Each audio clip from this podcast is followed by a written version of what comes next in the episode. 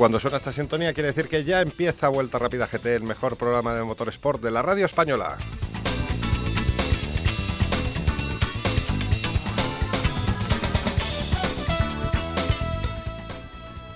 Carlos Enrique de Salamanca, buenos días. Muy buenos días, ¿qué tal? Muy bien, estamos hoy en un sitio distinto. En un estudio de radio casi casi como Dios manda. Bueno, como Dios manda. Un estudio de radio de verdad, que bueno, el, que tenemos en el circuito del Jarama es el más grande de España, porque caben 100.000 personas. Pero, pero oye, esto, aquí la acústica mejora un poco. Sí, yo creo que sí. En Libertad FM, donde nos gusta estar, que decían los otros. Fernando González, buenas. Muy buenas, ¿qué tal? ¿Cómo andamos? Pues muy bien, aire acondicionado aquí que no, no... Aire acondicionado que no hace ruido, una acústica perfecta, se nos escucha como, como más profesionales. más de verdad. Todavía si cabe. ¿Qué llevamos hoy? ¿Qué llevamos hoy? Contadme. Oye, pues hoy llevamos una comparativa que, que, hemos hecho aquí a medias el señor Carlos Enrique de Salamanca y yo de dos coches irreconciliables con R doble. ¿Cuáles son, Carlos? Pues son, yo por mi parte, un Sirocco R y por la tuya un Peugeot RCZR. R, R contra R, hermanos contra hermanos, dos de los modelos más racing que te puedes encontrar hoy en el, en el mercado, pero además con unas diferencias muy sutiles que vamos a contar después. Deportivos, que llevamos una época, bueno, eh, vamos a adelantar un poco de contenido, llevamos una época de sub. Sí, sí, sí. no, de eh, sub no, de todoterrenos de lujo que yo creo que nos habrá pasado a todos. Cuando ya llevas una semana subido encima de un coche que mide dos metros de alto, te subes en cualquier otra cosa y te parece que vas pegado al suelo. Pero bueno. Cierto, cierto. Ya, ya, ya lo iremos, cierto, cierto. lo iremos contando. Luego analizaremos un poco la, actualidad. La actualidad manda. Tenemos que hablar de, motos, porque todo el. ah, ¿no vamos a hablar de Vargas Llosa y de Isabel Presler? Eh, eso sí es caso para la, semana que viene. Pero es ah, que hasta mi madre me ha preguntado por Rossi y Márquez. Tenemos que hablar del incidente que, está en boca de todo el mundo. Oye, ¿y nos parece que, aquí pasa un poquito como en los rallies, que solamente aparece eh, el deporte como primera noticia de los telediarios cuando pasa alguna cosa de estas? Escandalazo, claro. Sí, que, no, no, depende, que no está relacionado con el deporte, está relacionado con otras cosas que no son el deporte. nosotros hablamos de motos cuando hay sordidez por medio. ¿eh? también, también, Estará con nosotros Mano Lopecino, estará Raymond Blancafort y tenemos la primera entrevista con, con Alex Riveras, que enseguida, enseguida va a estar con con nosotros. Vamos con una pausa musical y contactamos con Ale Riveras. Yo, what up, Dion? It's Diggy. I got uh, caught up in the studio doing some things. So um, I'm gonna hit you later. Maybe you caught the train just like you said you did. Maybe you broke down, but you didn't give up. Maybe you got been down by all the way to give. That you were bringing me to show you love. Maybe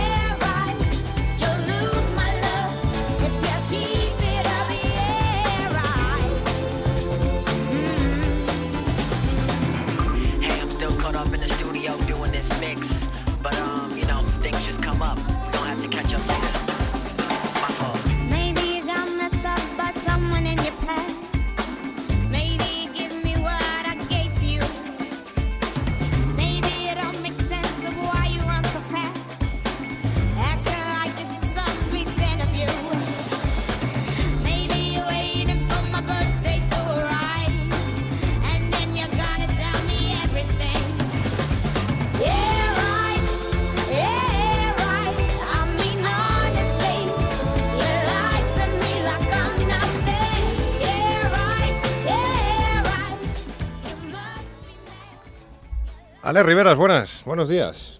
Buenas, buenos días, buenas tardes.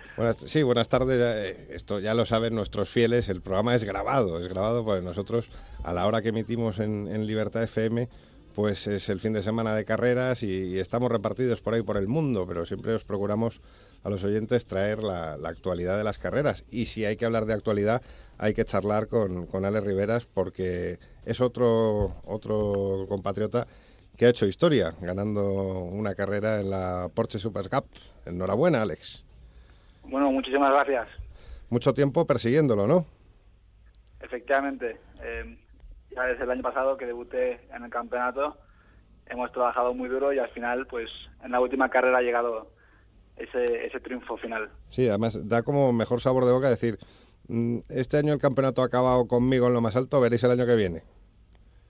Sí, más o menos eh, esa es la sensación con la que nos, con la que nos quedamos, ¿no? Porque al final eh, este tiempo de pretemporada, digamos, en invierno será muy largo y el último sabor de boca que nos queda es el de la victoria, con lo cual si hay que elegir una, carrera para ganarla, sin duda sería la de, la de América y sobre todo también porque mi patrocinador principal es de ahí, con lo cual eh, creo que el timing también ha sido perfecto. Oye, cuéntanos un poco a, los oyentes que no, no hayan visto una, carrera de, la Porsche Super Cup o que no, que no conozcan bien la especialidad. Eh, ponnos un poquito, sabemos que, que está eh, como carrera soporte del Mundial de Fórmula 1, eh, estáis en el, luego el DTM, por ejemplo, tiene la alemana, ¿no? Esta es la mundial. Exacto, este es el campeonato mundial, que es el que va junto a la F1, y luego está el, campeonato alemán, que yo también lo estoy compitiendo, y que va junto al DTM. Y una cosa, eh, ¿tiene algún a ver, una ventaja correr con una carrera soporte de la Fórmula 1 para que los equipos de Fórmula 1 se fijen más en uno? Bueno, yo creo que cualquier piloto que esté corriendo en la Porsche Super Cup no está pendiente de, la Fórmula 1 ahora mismo.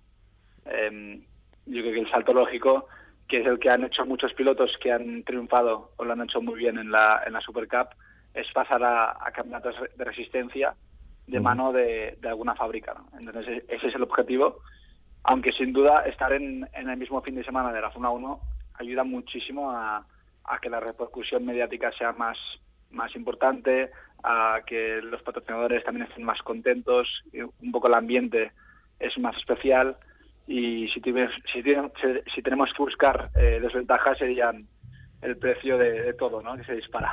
Sí, eh, hombre, y, también para los espectadores, que es bastante caro veros. Eso... Exacto, ese es el, precio, es lo que comentaba, es la única desventaja que tenemos, pero yo creo que, sin duda merece la pena, porque al final el ambiente de la zona 1 es algo único que no, no encuentras en cualquier otro campeonato. O sea que el, el objetivo número uno de Alex Riveras es eh, el año que viene ganar más carreras en la, en la Super Cup o ser campeón mundial. Y el siguiente objetivo sería las, el, el WEC, por ejemplo, con Porsche. Bueno, eh, ahora mismo tenemos varias alternativas. ¿no? Tenemos eh, algunas ofertas en la mesa, pero hay que estudiarlas bastante detalladamente y, y, dentro de los próximos dos meses será cuando todas las reuniones se produzcan y tomaremos una decisión. Eh, la, opción de quedarse otra vez en la Super Cup está, está ahí, es, una opción posible, aunque también saltar al Mundial Grande con, con, los, con los grandes nombres eh, de, las carreras de resistencia también sería un reto muy, muy tentador, con lo cual tenemos que, que analizarlo todo muy bien e intentar tomar la decisión adecuada. Oye Alex, buenas, buenas tardes, soy Carlos Enrique de Salamanca. Eh, hace tiempo muy buenas. Hace tiempo recuerdas que te hice una entrevista para centímetros cúbicos y precisamente me hablabas de esto, de, tu objetivo como eh, que sería precisamente el Mundial de Resistencia, alemán y tal, que tenía muchísima ilusión. Pero volviendo al tema de la carrera de Austin, eh, aparte del buen sabor de boca que te dejó por ser la última carrera, la verdad es que fue una victoria realmente trabajada y además en unas condiciones que no eran precisamente las más fáciles, ¿no, Alex? Sí, teníamos un fin de semana muy complicado, porque estaba lloviendo todo el día. De hecho, el sábado estuvimos todo el día en el circuito y no pudimos ni salir a pista por el tornado este que, había de México. Y claro, la sensación era un poco de decir, bueno, ¿qué va a pasar? Nadie sabe cómo va a estar el circuito. Solo hemos rodado en los libres y era mi primera vez en, el circuito de Austin, que no es un circuito fácil. Con lo cual yo estaba un poco a la expectativa de, a ver qué pasaba e intentar adaptarme a lo que me encontraba de la mejor manera posible. Al final el director de pista eh, decidió que la carrera se podía eh, disputar, entró el safety car adentro y dijimos, bueno, a ver qué pasa, vamos a luchar. Y al final la acabé disfrutando muchísimo, me encontré muy cómodo tanto con el trazado como con el coche, y, y cuando lo vi claro me, me lancé a por la primera posición y eso sí, las primeras las vueltas después de, ese adelantamiento intenté tirar lo máximo para abrir un hueco y eso fue lo que me permitió disputar las últimas vueltas con más tranquilidad. Y además ahí demostraste que el piloto que va bien sobre ese tipo de condiciones es normalmente un tío que demuestra que, tiene manos, como es tu caso. Sí, yo creo que eh, en esa situación era más un tema de adaptarse al diferente tipo de, asfalto también, ¿no? porque el asfalto de Austin es muy, muy peculiar y también había zonas que había más agua, había zonas que había menos agua. La verdad es que también el equipo hizo un trabajo fantástico porque acabamos primero, segundo y tercero y eso también es importante, ¿no? Tener un buen coche y después sacarle partido, con lo cual estuvimos muy contentos, tanto el equipo como yo, porque además conseguimos el título de equipos y creo que, nos lo merecíamos. Oye, ¿y hay muchas diferencias entre correr el, Mundial y el Campeonato Alemán? Eh, no, no hay muchas diferencias. De hecho, los coches son los mismos. Los pilotos prácticamente son los mismos. quizás hay un poco menos de nivel en el alemán, pero eh, los equipos también son los mismos. La única diferencia es que pasas mucho más frío. Sí, lógicamente. Oye, nosotros somos eh, eminentemente, cuando hablamos de, de motorsport, estamos muy, muy centrados en, en rallies, pero de vez en cuando hacemos nuestras incursiones circuiteras. La, prueba es la conversación que estamos manteniendo. Y hemos tenido una serie de entrevistas con, protagonistas del mundo de los rallies eh, sobre la idoneidad del que el Porsche de circuitos pase a ser un coche de rallies. ¿A ti esto qué te parece? Si tienes alguna idea más o menos. Bueno, yo no estoy muy metido en el mundo. Mi padre sí que había sido piloto de rallies, con lo cual algo sí que sí que me gusta.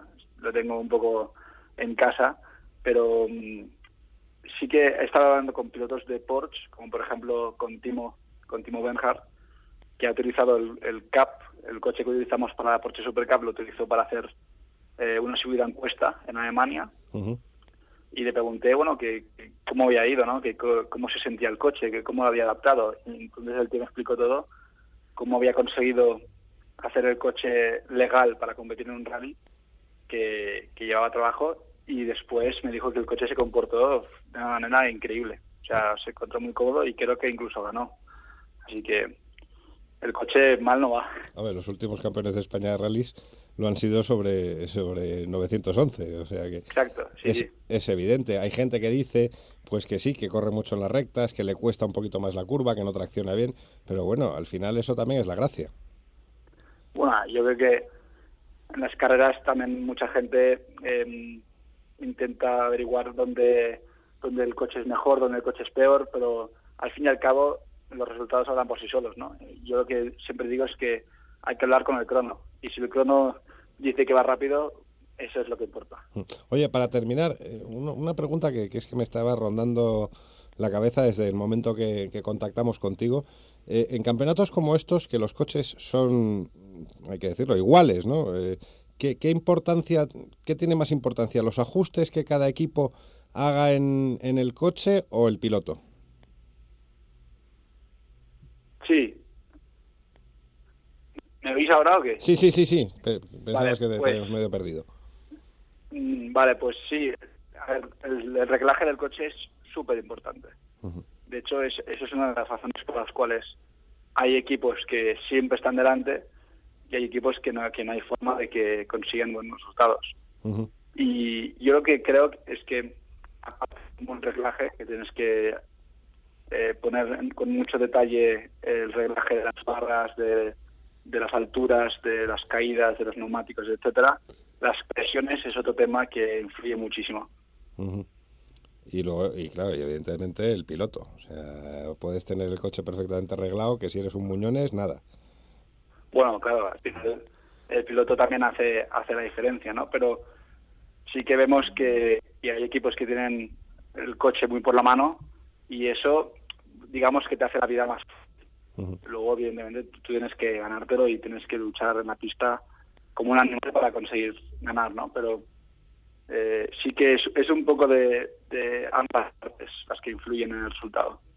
Bueno, pues sí que nos, nos, has dejado claro que tu equipo tiene el coche eh, por la mano, porque vamos a hacer un, un podio completo de los coches del, del mismo equipo, pues es una señal inequívoca de que, vamos, lo tenéis dominado, o sea, se deja. Sí, sí, eso es lo que digo. O sea, es prácticamente imposible ganar si no tienes el equipo adecuado y si no sabes sacar, sacarle el coche. Carlos, ¿alguna otra pregunta para Alex? No, nada más, Alex. muchísimas gracias por atendernos, que muchísima suerte de cara al año que viene y que ya nos contará los proyectos. Y que ya nos contarás en otra ocasión, te llamaremos con más calma y nos contarás los proyectos que tienes en mente. ¿De acuerdo, Alex? genial, perfecto. Muchas gracias a vosotros. Un abrazo. Un abrazo, Alex. Otro abrazo. Vamos, vamos con un poquito de música.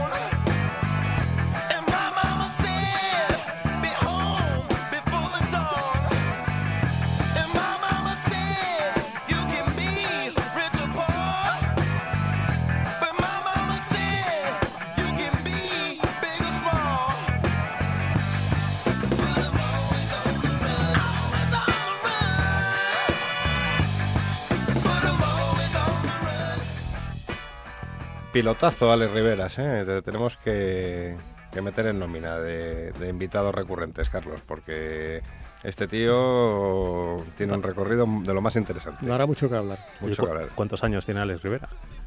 20, muy pocos. 20 pocos, sí. ¿Y cuántos años tiene Carlos Enrique de Salamanca?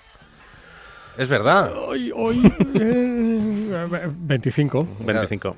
acaba de cumplir 25 años Carlos Enrique de Salamanca. Es que cada vez salen más rápido las canas. Que yo te digo. A, mí me lo vas a decir. Ah, muchas felicidades, Carlos, de verdad. Muchas gracias. Un detalle por tu parte, eh, aguantar a a estos pesados que tienes por compañeros el día de tu cumpleaños. Ya sabéis que es un derrame de satisfacción. Sí, tu, familia estará ahora con el garrote. Pero hoy, también hay que decirlo, eh, es más cómodo porque es que ni tienes que coger el coche para volver a tu casa desde el programa. Sí, porque estoy aquí al lado. Es que, ¿Has bajado como te has tirado por la ventana? Me he tirado por la ventana, haciendo rappel. Rappel, compañero de Libertad FM, cierto.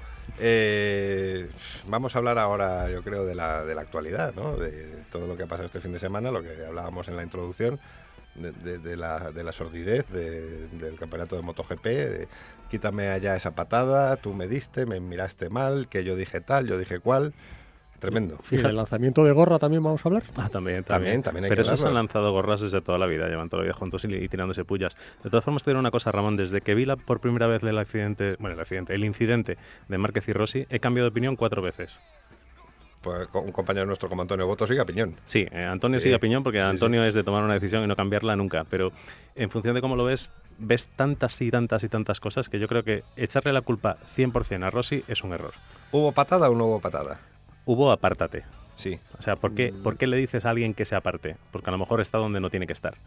Pero bueno, eh, patada no es porque es por la rodilla, sería un rodillazo. yo sigo pensando lo que yo soy como Antonio Boto, de sostenella y no mendalla. Eh, ya lo he dicho muchas veces, hay actitudes criticables y actitudes sancionables. Criticable es, por ejemplo, lo que hizo en su día Fausto Gresini con Hansen Span para que Loris Capirossi ganara el Mundial, que es un pilotaje sucio, no duro, sino sucio eh, pilotaje extremadamente duro es también probablemente lo que hace Márquez y evidentemente eh, puede ser criticable lo que lo que estaba haciendo Márquez, lo que hizo en Australia y lo que se estaba más o menos viendo que estaba haciendo con Rossi en, en Malasia. Lo que hizo Rossi es sancionable y, y se ha salvado ha, ha, salido de rositas prácticamente, porque yo creo que lo que tendrían que haber hecho era directamente quitarle por lo menos todos los puntos.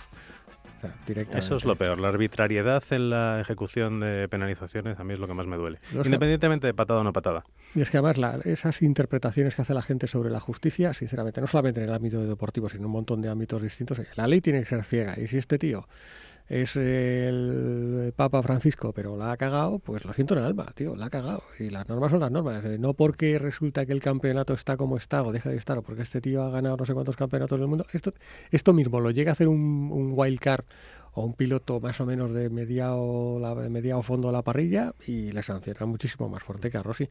Pero han intentado hacer prevalecer el espectáculo. No sé qué espectáculo. De hecho, el espectáculo lo, han dado, eh, yo creo que los, los comisarios, el director de carrera, aparte del espectáculo que ha dado Valentino Rossi, que me parece lamentable.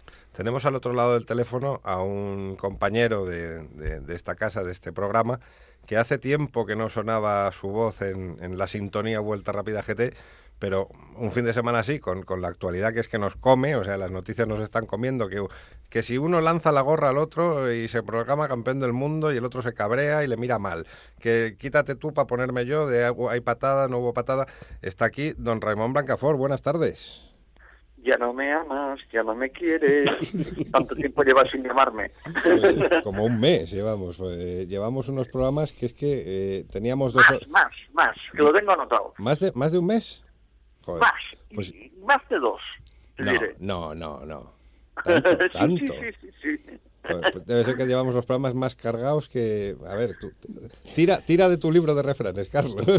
Ay, sí, me, me, la acabáis de regalar y lo he dejado en la cartera. Era el de los refranes. De todas formas, Raymond, como buena novia, que eres nuestra, eh, solamente nos queda ¿Novia? no, había, una relación de quiero decir de amistad en ah, profesionalmente hablando, pero como las buenas novias lo que hace es echarnos la bronca cuando estamos intentando arreglarlo. Claro. sí, sí. Con la, con la pata quebrada y en casa yo. A ver, Raimón, ¿hubo patada o no hubo patada? Eh, a ver, patada, mm, patada o no, mm, o sea, vamos a ver, patada o golpe o, o empujón, mm, hasta ahí no las imágenes no me dejan ver muy bien. ¿eh? Sí que hubo, o sea, hubo una acción con la rodilla y pierna de Rossi para empujar a, a Márquez. Esto es clarísimo y además es una, acción premeditada, porque Rossi se espera. Eh, en, Italia han dicho mucho que es que Márquez le provocó jugando. Es cierto. Pero Rossi es campeón y profesional. Por lo tanto, no puede entrar en las provocaciones. Con perdón, porque ya sabes que yo soy muy y tú eres madridista, de que vamos a hacer, no puede ser un Pepe. Eh, bueno, ¿Entiendes? Tiene, tiene, tiene, o sea, tiene un, un Alves, un Alves. O también, también, también, también entra. Alex, tocado. Alves un animal de compañía. Sí. Eh, pero, pero lo que te quiero decir es que un profesional, un campeón, no puede entrar en estos, en estos juegos. O sea, tiene que saber mm, ser frío, centrarse y por mucho que esté en juego. Sí, bueno, mucha, mucha gente ha buscado el paralelismo con, con el último partido de la carrera de Zinedine Zidane, un jugador superclase, aunque madridista, Raimón, pero que perdió los, los nervios en el partido aquel del, del Mundial y le dio el cabezazo a, a Materazzi. Es un poco lo mismo. A ver, a mí, a mí, francamente, hay dos cosas que, diferentes en este tema, ¿no? Hay dos cosas diferentes. Una, que puedo entender, puedo llegar a entender que en caliente haga una acción que no se debe, puedo hasta llegarlo a entender. Lo que no puedo entender es que después te reiteres en el error eh, pese a las imágenes y busque tres pies al gato. Esa justificación es de críos. Eh, la entrevista que le, hicieron a Cedric Gibernau es perfecta. Es perfecta explicando esto. Son dos niños, los dos, que no han madurado todavía.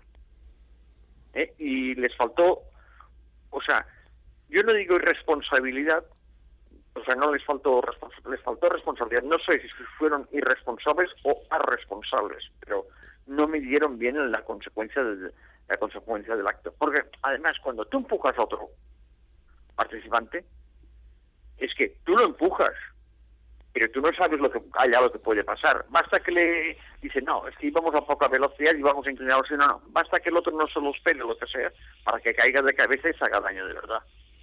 ¿Qué hubiese pasado entonces?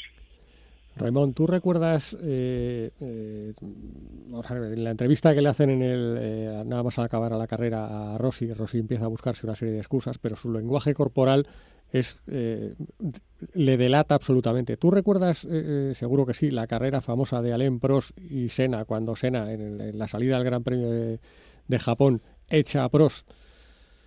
El lenguaje, el, lenguaje, corporal de Senna es la he, metido la pata, pero no lo voy a reconocer. Pues aquí Rossi yo creo que está haciendo lo mismo. Bueno, sí, y, Schumacher con Villeneuve en Jerez.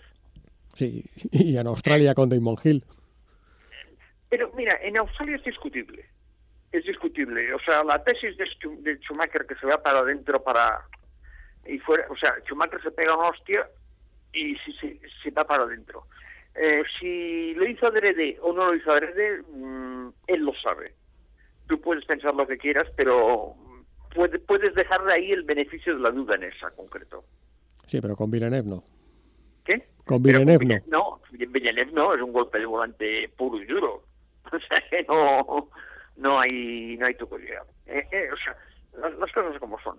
Lo que pasa es que el deporte está tanto dinero en juego, tanto dinero en juego, tanta, tanto ego en juego, que no me suran. Y encima, lo, eh, cuando tú llegas a cierto nivel, te crees por encima del bien y el mal. Es un poco lo que dices tú. equipos de fútbol con grandes con grandes deportistas individuales, etcétera, etcétera, etcétera, etcétera. No, lo, que dices tú de los egos, también hemos tenido eh, la muestra en, el antepodio de, de Estados Unidos, cuando, cuando Lewis Hamilton, ya coronado campeón del mundo, le tira la gorra del número 2 a, Nico Rosberg, el otro se rebota y se, y se la devuelve. Y ves la cara que pone Paddy Love y, es como, Dios mío, la, la que se valiera aquí. Bueno, es que vamos a ver, mm, es que, mm, eh, a ver, lo primero que tienen que aprender estos chicos, todos, todos, ¿eh? Es que dependen de su equipo. Sí. ¿Por qué? Porque si no tienen un buen equipo que les hace un buen coche o una buena moto, no van a ningún lado. O sea, el señor Lewis Hamilton con el Manor Marussia eh, estaría en, en últimos lugares no por ser el señor Lewis Hamilton estaría puntuando, no, no. Iría quizá un poquitín más rápido que Bill Stevens, sí, seguro, pero cuando te faltan dos segundos, por muy mucho más rápido que vayas, te, seguirá faltando al menos segundo y medio. Y esto muchas veces no lo admiten. Y muchas veces piensan que la estrella son ellos. Y, ahí, eh, y, claro, ahí, ahí es donde chocan entre dos partes ahora en, en Mercedes saben que tienen un lío tremendo.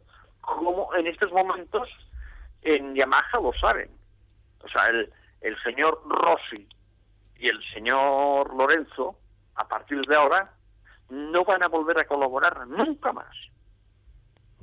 Y entre ellos va a ser uno de los dos sobre y no soy yo forastero. ¿Eh? O sea, ¿eh? ¿por, qué? ¿Por qué? Mm, mira, eh, de acuerdo, si tú recuerdas, mm, o sea, Mansell, que fue compañero de Prost en McLaren, se va de Ferrari porque no quiere ser compañero de Prost. Cierto. Senna se va de McLaren porque ya no puede soportar ser compañero de, de perdón, Senna. Prost se va de McLaren porque, ya no puede ser compañero de Senna. Eso es, eso es. Eh, Senna ficha, Prost es campeón del mundo con Williams, Senna ficha con Williams y automáticamente se retira. ¿Eh? Bueno, pues ah, vamos a ver, yo no sé cómo están los contratos, si los tienen en vigor o no, pero si no está, si alguien tiene que firmar, eh, ya, ver, ya veremos lo que pasaría. Ya veremos lo que pasaría, porque no, no, les, no seguro que se lo pensarían dos veces a tener a ese, a ese otro de compañero. ¿Eh? o sea, la situación es muy complicada para los equipos. ahora, imagínate, imagínate, que en Chester se tocan Rossi y Lorenzo. Ya, van a decir, claro, claro. Se caiga quien se caiga, ¿eh? Dorna tiene un papelón ahí, ¿eh? Tiene un papelón. Bueno, pero han querido han querido salvar el interés del campeonato hasta, hasta la última carrera. Claro. Y tal. No les hacía falta porque en Valencia estaba todo el vídeo. Raimón. Eh... por la audiencia de televisión. Claro, claro. Pues es eso. Al final a todos nos interesa que se hable de, las carreras. Raimón, vamos justísimos de tiempo. Tenemos todavía el producto. Entra Manuel Lopecino. Tenemos que ir a la redacción de Autoebdo. Y solo tenemos 55 minutos. Eh, otro día que estemos en el circuito del Jarama haciendo el podcast largo, como digo yo, eh, hablamos con más calma. ¿Te parece? De acuerdo, muchas gracias. Un abrazo. Un abrazo a vosotros. Vamos ahora con un poco de música mientras los chicos de producto preparan la prueba de la semana.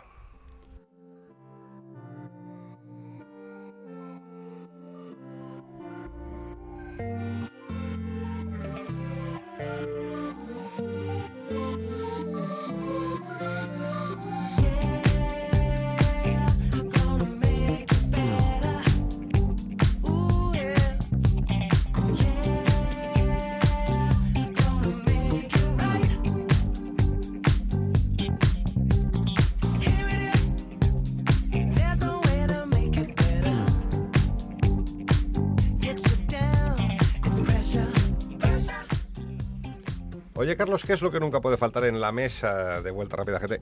El jamón racing. Pata, brava de Guijuelo, es impresionante. Hoy lo tenemos aquí, no lo hemos abierto porque queremos ver este envoltorio. Qué bonito es. Y lo rico que está. Es que además, fíjate, la envoltoria este gris, color asfalto. Oye, ¿sabéis que podéis pedir el pata brava y además os viene en una cajita de madera cojonuda? Sí. Y además para regalos, además, lo que queráis. Pides el pata brava, lo compras, pata brava, te comes el pata brava en tu casa y la Organización Mundial de la Salud te felicita. Hombre, claro, no son carnes procesadas, es todo lo contrario, ya las procesas tú. Esto es, lo procesas ahí en los interiores, en los intestinos, coño. Y es que, aunque estuviera malo, oye, viva pata brava, Dios. Viva pata brava. Es que viva. Y si hay que morir, ¿qué? Sí. Y voy a pasarme un momento por el kiosco porque siempre hay que visitar a la redacción de Auto Sport. Hoy, en, el programa de hoy, no, no, vamos a deleitarnos con, la presencia de Juanma Fernández Pellón. Desde aquí le, tenemos en nuestras oraciones. Y os cuento yo un poco la, portada de Autoebdo. Como no puede ser de otra manera, un especial 24 páginas del, del Rally España-Cataluña podio de Sordo, que lo cual es, es, muy noticiable. Tenemos que llamar a Sordo porque el último día que estuvo aquí, pues Mm, al final la, entrevista un poco salió de madre, eh, la gente polemizó demasiado y yo creo que hay que hablar con Dani para felicitarle y, que hablemos solo del Mundial y no de, aledaños. Exactamente. Eh, aparte, de todas maneras, la gente puede opinar lo que quiera, pues las cosas como son. Claro. Dentro de un respeto y tal, pero vamos, las opiniones son libres. Hay algunas opiniones que en este programa están prohibidas y lo sabes. No, que están prohibidas, no, que son penalizables, pero prohibidas no vale, están. Vale, vale, O sea, que no puedo decir a Upa Leti. Eh, no. ¿No puedo decir a, Upa Carmena? Eh, victoria de Mikkelsen, que ya era hora que Mikkelsen ganase un rally. Oye, el tío se lo, se lo ha no todo es el guapo. el tío tiene que tener manos y ganar rallies. Eh, y luego en la esquina, pues el Gran Premio de Estados Unidos, Hamilton tricampeón, carrerón de Sainz, que es cierto que, que, Sainz Jr. se pegó una carrera de las que hacen afición, y la prueba del Audi RS6. Y como siempre, pues huelga decirlo, la, mejor información regional en el kiosco por dos euros y medio. Es la revista que te lo da todo de Motorsport cada semana. ¿Qué haces que no vas al kiosco? Ahora mismo. Eh, bueno, es que he estado antes, con todo Racing. Ah, que acaba de salir el número 2. Está, aquí, lo tenemos, está tenemos. Oye, y aquí salen coches que hemos probado nosotros, sale un tío que conocemos. de barba. sí, sí. Con barba, sí, creo que sí. Yo creo que también le conozco. Por las mañanas cuando miro al espejo creo que le veo. ¿Ah, sí? Sí. y, pues está, y está bonito porque están cogiendo la escuela de de Vuelta Rápida GT a la hora de sacar titulares, porque lo único que voy a hacer, no, no voy a hacer spoiler, ¿eh? que la, revista hay que comprarla, pero hay una entrevista a nuestro buen amigo Miguel Fuster, al que tenemos que ir a visitar para, que nos haga su famosa paella, hay que hacer un programa en Benidorm. ¿eh? Y el titular, el titular, lo estoy buscando aquí, para ir al Mundial me faltaron cojones. Así de simple. Esto, esto es de nuestra escuela. Uy, por Dios, ha dicho simple. Eh, sí, ha dicho Mundial. Ah. Terrible. Y vamos a ver, eh, tres euros, el número de noviembre y diciembre, el número dos de, de, todo Racing, con un papel que es que, o sea, yo me quedaría a vivir aquí en este papel. Es que tenéis que ir al...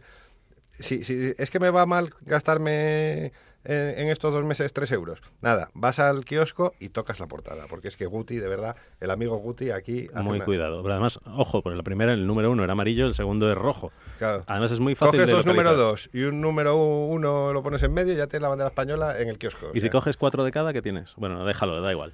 Joder, como una bandera de España más gorda. como la portada del número 3 sea morada, la vamos a tener liada. Voy a donde Guti y... Bueno, vamos a callarnos. Eh, chicos, producto, venga. Muy bien. Pues tenemos una, una, comparativa, una doble prueba hoy entre dos eh, coches que rozan los 300 caballos. Hemos tenido aquí eh, a bien el señor Carlos Enrique de Salamanca y yo repartirnoslo. Y independientemente que son dos grandes coches, que yo creo que cualquiera de los dos nos satisfaría a ambos, yo creo que yo he escogido un favorito y Carlos ha escogido otro favorito diferente. En un caso era un eh, Volkswagen Sirocco R. ¿Luego puedo decir yo también mi opción? Sí, hombre, claro un Sirocco R blanco, fantástico, angelical, y al otro lado un diabólico Peugeot RCZR eh, con una matrícula que os lo podéis ver en las fotos 6666 rojo, ahí lo dejo. Pero bueno, Carlos. Le faltaba un 9 eh, le faltaban varios 9 o le sobraba un 6, pero bueno, vamos a dejarlo ahí. Eh, ¿Tú con cuál te quedas? A ver, la verdad es que el RCZR es rival en realidad casi casi más del, del Audi TT.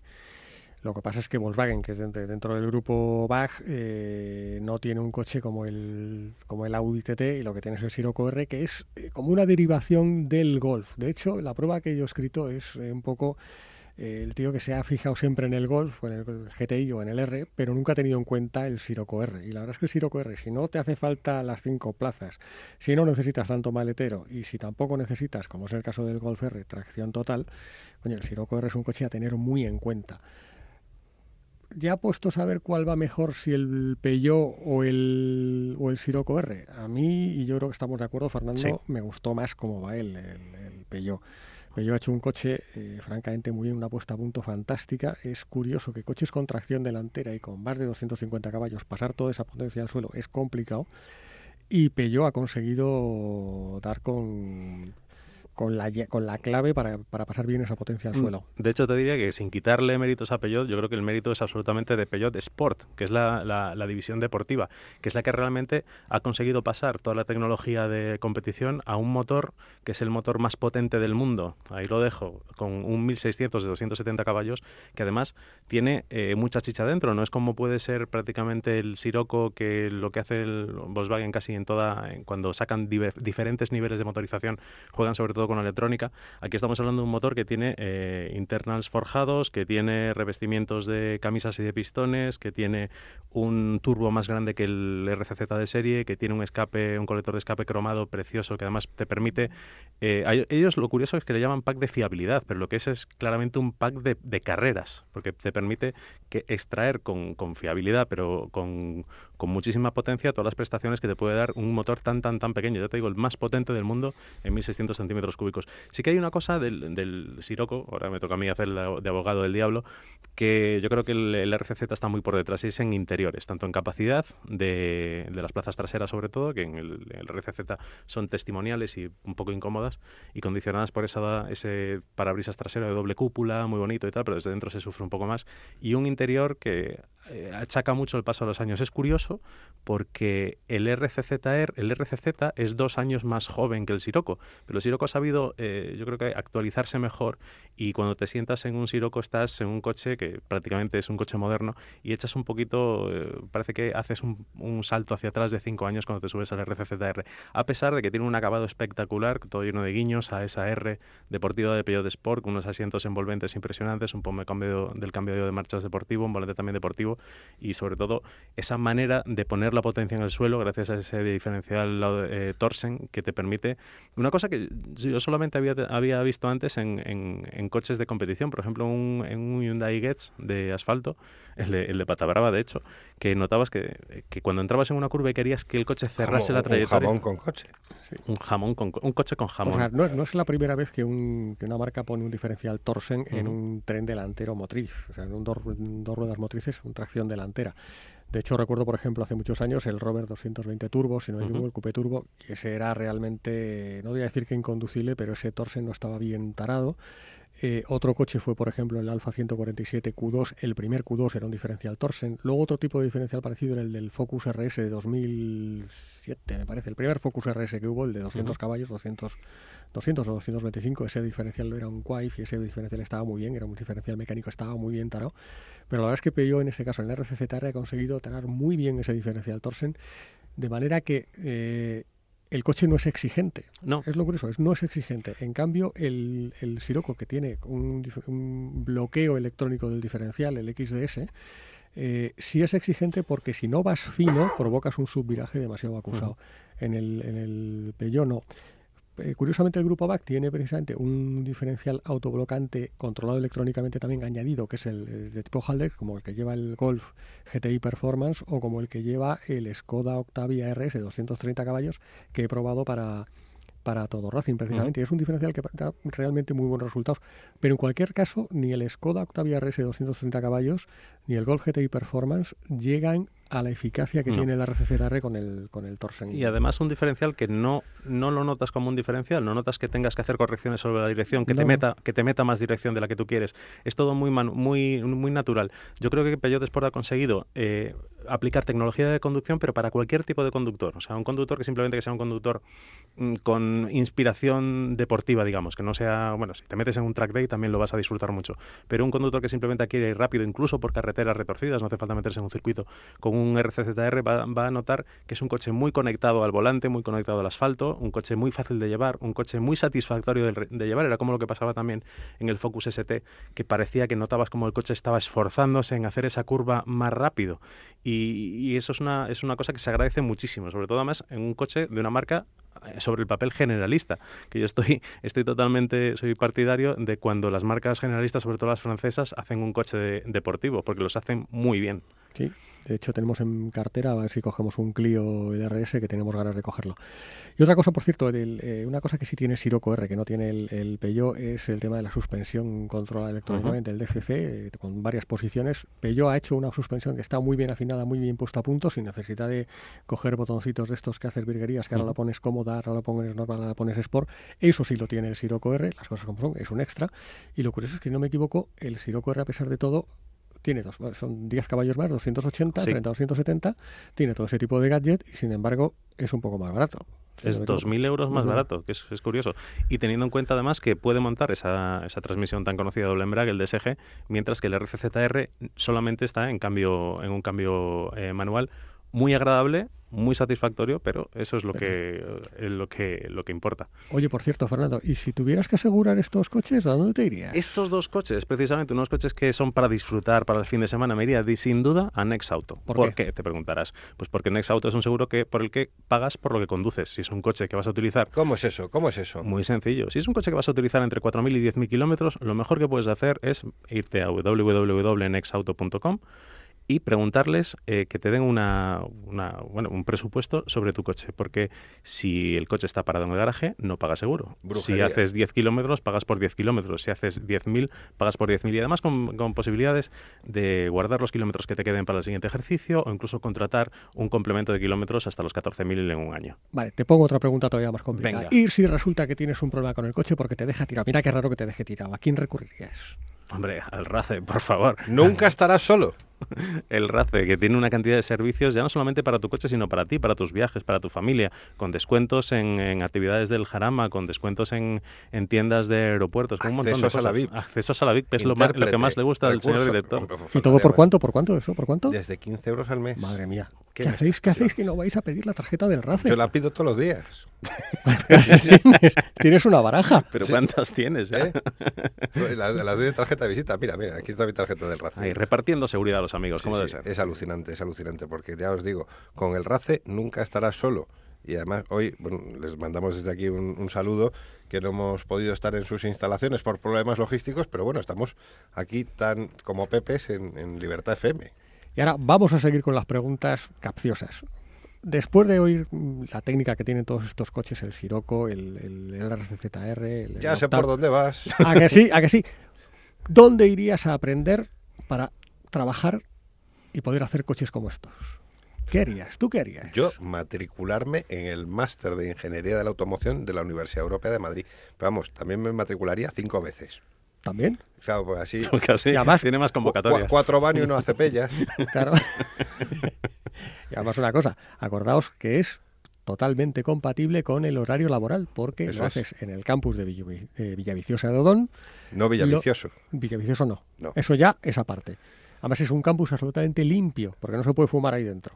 Ni siquiera al aire libre. ¿Cómo ha cambiado la universidad? ¿Cómo ha cambiado la universidad? Pues te vas allí los viernes por la tarde y los sábados durante todo el día, jornada completa, y puedes hacer el máster en Ingeniería de Automoción de la Universidad Europea, de, Madrid. De Madrid. ¿Cuántas cosas, ¿Cuántas cosas vendemos este programa? Si te da gusto. ¿Quieres anunciarte en Vuelta Rápida GT? Llámanos o ponte en contacto con nosotros a través del Facebook, del, del Twitter, Vuelta Rápida GT eh, arroba gmail.com. Eh, nos preguntas a cualquiera de nosotros que ya os lo sabéis de memoria. llámale por teléfono, señor director, a las 4 de la mañana, que está despierto siempre. Trabajando. Sí. Levantando España. Ya, más es verdad. Trabajando por este programa, haciendo las transcripciones de las entrevistas. Andábamos con un poco de música que ya me has enfadado.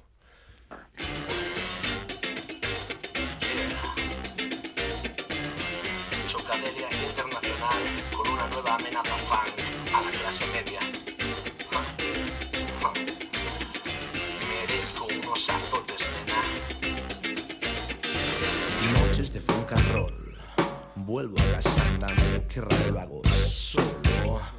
Para más señas borracho de algo que no es algo. Colga, tira o espantajo en la calle de un lado para otro con un claro objetivo.